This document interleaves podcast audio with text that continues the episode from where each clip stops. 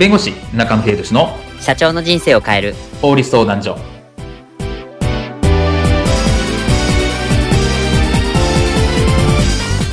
こんにちは弁護士の中野秀俊です。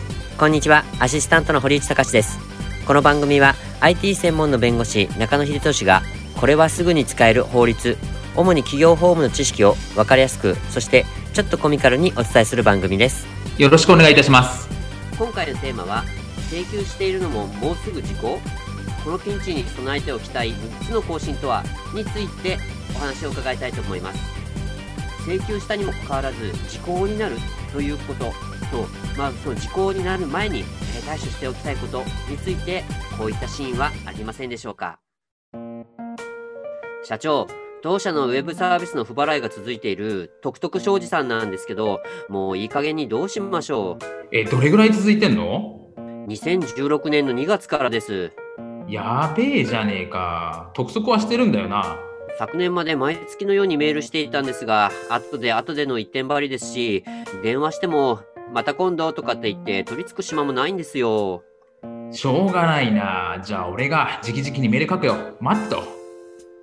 後日社長徳徳商事さんからメール返信が来たのですがもう5年以上経っているから時効でしょ？だからもう連絡は受け付けない。なんてメールが来ていますよ。なにこの野郎いい度胸してやがるぜ。こっちは契約書があるんだ。反論だ。よし。この際、今の流行りのあれで反論だ。社長、それって何ですか？うっせえ、うっせえ、うっせえわいや、あの、それって。私が俗に言う天才です。もうええわ。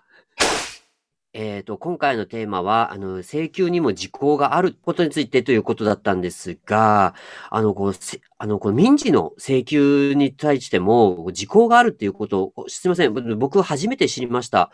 まあ、時効とはこれ決してこの犯罪捜査だけじゃないんだったなっていうところだったんですけど、これについて詳しく伺えますか？そうですね。あの、時効っていうと、なんか犯罪があって、で、もう捜査が終わってしまいますみたいな。はい時効です、みたいなところが一般的だと思うんですけど、実はあの民事の世界ですね、損害賠償だとか、そうお金払えみたいなところでも時効っていうのがあって、まあ、時効の期間を迎えてしまうと、まあ、それ以上の請求ができなくなるみたいな話になってきます。いやー、ちょっとこれびっくりですね。いわゆる逃げられるっていうことができちゃうってことですよね。あまあそうです。まあ正確には請求はできるんですけど、相手から時効ですよねまあ、遠用っていうんですけど、時効の権利を行使しますって言われちゃうと、請求権がなくなってしまうっていう形になってしまうところですね。うわー、これはちょっと怖い話なんですけど、とはいえ、ちょっと、あのー、請求する側としては、もう逃げられるのって、ちょっとまあ、不条理と言いますか、理不尽じゃないですか。こういうふうに逃げられないようにするために、どういうふうにすればよろしいでしょうか？そうですね。なので、時効のその期間っていうものを、まあ、一旦リセットするっていう方法があるんですね。時効の期間をリセットですか？はい。なので、それを、まあ、時効の更新というふうに言います。はい。で、昔は、あの、旧民法というか、昔の民法では時効の中断という言い方をしてたんですけど、まあ、改正にあって、時効の更新という形になって、まあ、時効がこう、えー、進んでいるんですけれども、それを、まあ、一旦ゼロにしましょうというような形になります。なるほど。この時効の更新って具体的にどのようなことをすればよろしいのでしょうか？そうですね。あの、民法上の時効については、まあ、何年で時効なのかって、まあ、いろいろあるんですけど、基本的に契約上の請求権は5年だというふうに押さえていただければいい。はい。ってことは、えっ、ー、と、契約を締結して支払いの、まあ、請求権なりが発生して5年経ってしまうと、まあ、消えてしまいますと。なので、それまでに更新っていう手続きをしなきゃいけませんというところなんですけれども、じゃあ更新の手続きは何があるかっていうところなんですけど、一つは、えいわゆる訴訟をする。裁判所ですね。はい。をしてください。で、もうもう一つが、まあ、強制執行とかっていうのがあるんですけど、まあ、差し押さえだとか、そういうことをすると更新になりますと。で、あとは相手方、債務者からの、まあ、債務の承認ということをしてもらうと時効が止まります。これ主にこの3つ、どれかをやっていただく必要があるという形かなと思います。はあ。あのー、この、えっと、その3つの中でも、この承認、最後に紹介された承認ということなんですけど、具体的にどういったことなんでしょうか？そうですね。あの、債務者がその債務があるっていうことを、まあ、認めるような行為なんですね。例えばですけど、まあ、一部支払ったとか、まあ、お金貸すって話であれば利息分だけ支払ったとか、100万円請求権があるうちの10万円だけ払ったとか、あとはその債務あります、あるってことを認めるような書面、まあ、債務承認書っていうんですけど、そういうものを差し入れてるとか、まあ、そういったことは考えられるかなと思います。ああ。じゃあ、あの、この、まあ、いわゆる債務者の方が、その、えっ、ー、と、お金を、まあ、あの、借りてますよ。あの、これ、まあ、えっ、ー、と、それは認めてますよっていうことの行為が証明されれば OK ということなんでしょうか？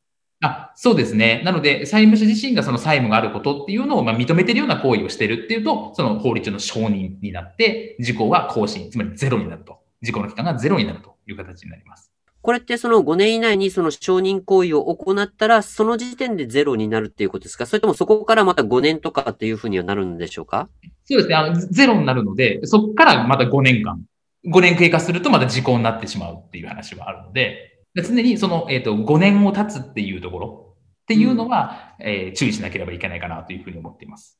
まあ、じゃあ請求する側も、まあ、5年の間に、えっと、適切なその対処、その時効の更新の対処を行いながら、まあ、トリッパーグレがないように、まあ、あの、対処していくっていう方法を取っていけばよろしいってことですね。あ、そうですね。で、あと一つ注意しなきゃいけないのが、あの、よくあの、請求書を送ってますと。はい。請求はしてるんですっていうところで、時効が進むんですかっていう質問を受けるんですけど、これは進んでいくんですね、はい、請求書を送ったとしても。ああ。なので、先ほど言ったように、訴訟をするか、まあ、訴訟を差し押さえ、まあ、裁判上の手続きをするか、相手が承認してもらうかしないと、時効の期間はどんどん過ぎていってしまうので、いや、請求書を送りました。払う払うって口頭で言ってたんですって言ったとしても、それは時効は止まらない可能性があるので、請求できなくなってしまうので、ちょっと注意が必要かなというふうに思います。いわゆるこの承認をしたことが証明できていないからということになるっていうことですよね。そうですね。あの、ただただ単に請求書を送ってるだけでは、時効の更新ではそもそもないですし、それを払,、払うよって言った、口頭で言ったっていう話になっても、それは証明できないと、いや、そんなこと言ってないよって言われちゃうと終わりなので、うん。そこはちょっと注意が必要かなと思います。いやー、怖いですけど、これは本当適切な対処を、あの、しっかりしていくことにね、越したことはないですね。あ、そうですね。ここは注意していただければと思います。今回の弁護士中野秀俊の社長の人生を変える法律相談所はお役に立てていただけましたでしょうか？企業活動において気がつかないうちに違法になっていることやちょっとした法律の知識があれば一気に打開できるそんな法律のエッセンスをご紹介していきますのでこの番組をフォローいいねをお願いいたします。よろしくお願いいたします。ではまた次回をお楽しみに。ありがとうございました。ではまた